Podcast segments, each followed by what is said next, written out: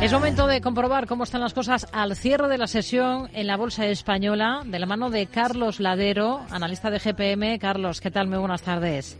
¿Qué tal? Buenas tardes.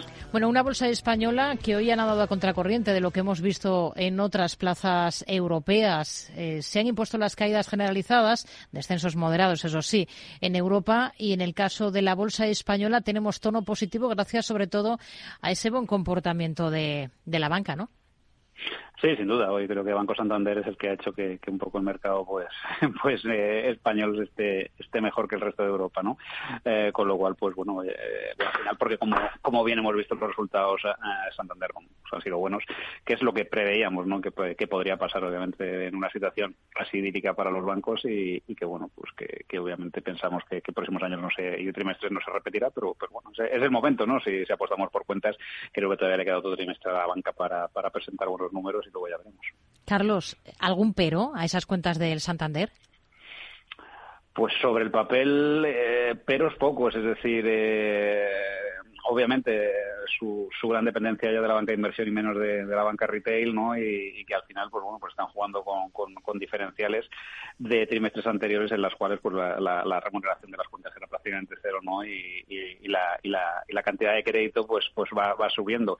El gran problema que tenemos toda la banca y la gran incógnita, pues ya hemos vivido, ¿no? Es, la calidad de ese crédito, ¿no? Que al final se está dando con diferenciales altos y yo siempre digo lo mismo, ¿no? Si alguien quiere ver cómo, qué, gran peligro, qué poco peligro puede tener un banco, que vea lo de los créditos preconcedidos a ¿no? Yo creo que, es algo que es casi como el canario en la mina, pero se repite con cierta asiduidad, ¿no? Cuando los bancos empiezan a dar créditos preconcedidos a tipos muy altos, eh, algo algo algo raro pasa, ¿no? Y es que tienen exceso de, de, pasivo, ¿no? Y pues tienen que colocarlo.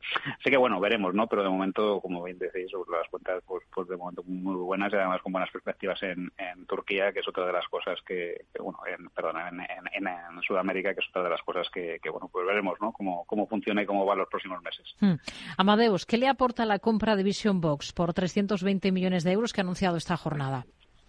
Por volumen, ¿no? Al final yo creo que todas estas compañías que al final están peleándose con los grandes operadores, ¿no? Al final todos pensamos que todo se va a vender a través, incluso los viajes, ¿no? De, los grandes operadores, ya sea Alphabet, ya sea Apple, ya sea ya sea algún otro, ¿no? Pues pues bueno, pues, pues eh, para que Amadeus siga siga siendo, siendo una empresa puntera, pues tiene que crecer por volumen, ¿no? Veremos, ¿no? Eh, la cifra la verdad es que es importante respecto al volumen de compañía y, veremos, ¿no? El impacto que tiene sus cuentas, como como digo siempre, ¿no? Al final eh, todo esto se está comprando con deuda. ¿Y en, en bolsa, Amadeus, qué potencial le ve? Bueno, pues el mismo que el sector turístico. Eh, yo creo que, que, hemos tocado techo, pues un poco como la banca, ¿no? Yo creo que todavía tenemos viento de cola para que el, el, el, año, ¿no? El, cierre del, del 23 cuando se presente sean unas cuentas relativamente buenas y haya perspectivas buenas para el primer semestre, pero no sabemos cuánto va a durar ese viento de cola, ¿no? Por lo cual, pues por prudencia, ¿no? Pero bueno, eh, si, si volvemos un poco como un banco, ¿no? A, invertir en base a resultados, yo creo que todavía, pues a Amadeus, como a los hoteleros, les, les queda todavía un par de trimestres buenos. E IAG, eh, se lo digo por, porque este viernes se ha dado como fecha límite la compañía para decidir sobre el servicio de handling en esos ocho aeropuertos en los que otros actores se han hecho con ese servicio tras el proceso llevado a cabo por, por AENA. ¿Cómo mira, con qué ojos mira ahora mismo a la aerolínea? La parte de holding no, es algo que aporte un, exceso de, beneficio a, la, compañía, con lo cual, pues bueno, está bien, pero tampoco tampoco va, a tener gran impacto, salvo obviamente los servicios, ¿no? por todo el tema de, huelgas no y de problemas que están teniendo, hemos visto aquí los aeropuertos españoles. Es cierto ¿no? que, al final, pues, por la ampliación del aeropuerto que, se prevé aquí en, España, vale pues, pues, pues lo cierto es que AINA debería debería crecer y por tanto IAG, ¿no? que al final al cabo es uno de los operadores a través de Iberia más importantes que tenemos también. El problema que tiene IAG es un poco de fondo, ¿no? El ruido que, tiene, ¿no? que, lleva también con el tema de, la compra de alguna otra aerolínea y que debe consolidar eso. ¿no?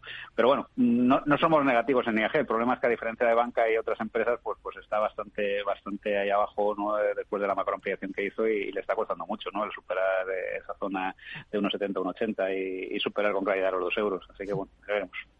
En el mercado continuo, hoy, en el tercer día desde el regreso a, la cotización, eh, Ecentis sí que hemos visto recortes, más de un 13% se ha dejado. ¿Se esperaba una reacción como la que ha tenido estos dos días anteriores después de tanto tiempo suspendido el valor?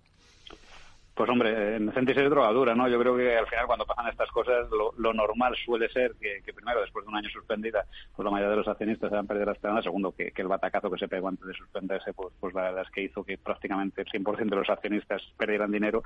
Y bueno, pues ahora lo que hay es, eh, por un lado, esperanza, ¿no? El que tiene acciones y ve que otra vez a cotizar y su posición, aún con pérdidas, en muchos casos prácticamente del 90%, vuelve a ser líquida. Y bueno, pues eso obviamente abre un abanico ¿no? al especulador para jugar con un valor que, cotiza por debajo del euro a céntimos y, que da mucha volatilidad ¿no? en cualquier movimiento fuerte.